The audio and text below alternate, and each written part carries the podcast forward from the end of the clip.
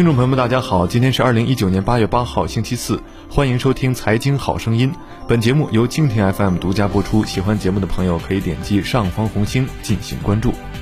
八月七号，中国电影报就在其微信公众号推送了一句话：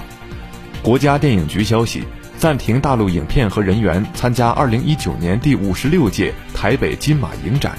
随后，新华社、央视新闻等媒体也纷纷转发消息，刷爆全网。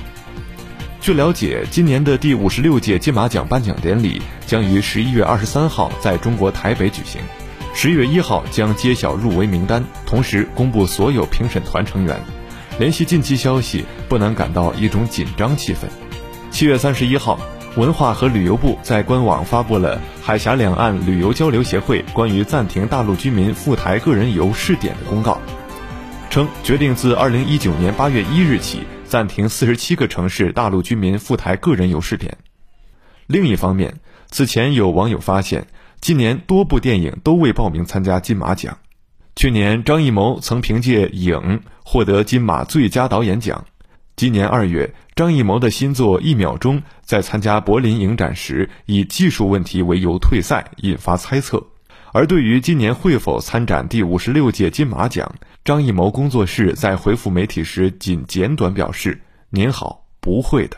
那么，没有大陆电影人参与的金马奖现场还能不能热闹起来？数据可以说明一些东西。有统计显示，去年金马奖的二十三个影片奖项及个人奖项当中，六部大陆电影共获得十六个奖项，占比约百分之六十一。六部台湾地区电影获得八座奖项，占比仅百分之三十四；一部香港地区电影获得一座奖项，占比百分之四。即便不看数据，从去年发言风波后金马奖执委会主席李安尴尬的笑容上，我们或许也能推之一二。二零一八年十一月，在第五十五届金马奖的颁奖典礼上。台湾地区年轻女导演傅瑜的纪录片《我们的青春在台湾》获最佳纪录片奖，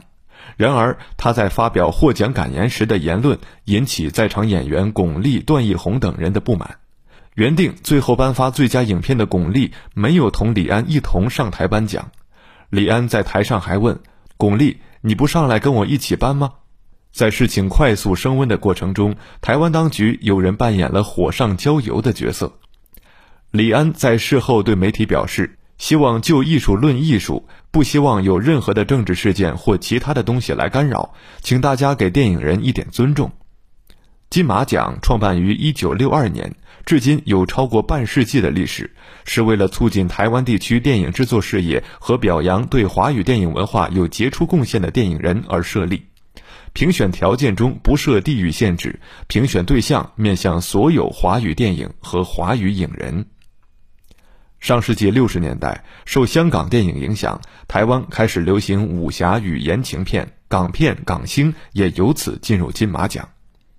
八十年代，台湾电影崛起，侯孝贤、杨德昌、李安相继出现。这些新晋导演关注现实社会，关注大历史背景下的家庭与个人，致力于做区别于商业电影之外的另一种电影。由此，艺术和人文成了金马奖的特色。并与商业娱乐化的香港电影区分开来。如今，我们所想得到的影帝几乎都拿过金马奖的奖项，金马奖也被誉为华语电影的风向标。人民网曾评价，金马奖不以票房作为入选考量，反而为华语文艺片提供了展示舞台，奖励了许多优良华语影片及优秀的电影工作者，成为华语影片制作事业最崇高的荣誉指标。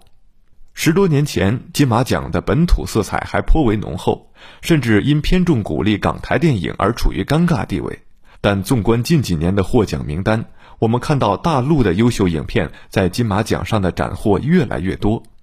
比如去年的金马奖，内地影片大获全胜，《我不是药神》连续斩获最佳男演员、最佳新人导演和最佳原创剧本奖。不过，也正是在去年的颁奖礼上，发生了前文提到的发言风波，现场陷入沉默，段奕宏铁青着脸，李安满脸尴尬，巩俐拒绝上台颁奖。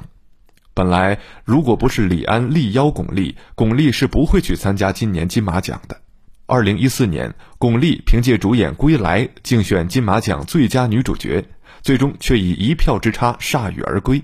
在面对记者采访时，她婉转表示：“我觉得一个好的电影节应该是一个公平竞争的，这样才会得到尊重，这一点很重要。”他的经纪人更加直言不讳：“感谢金马奖给我们的机会，让我们了解了一个不专业的电影节是怎么举办的。”而且，一个不公正的电影节会让所有艺术人员瞧不起。好了，今天的节目就唠到这儿，下期节目再会。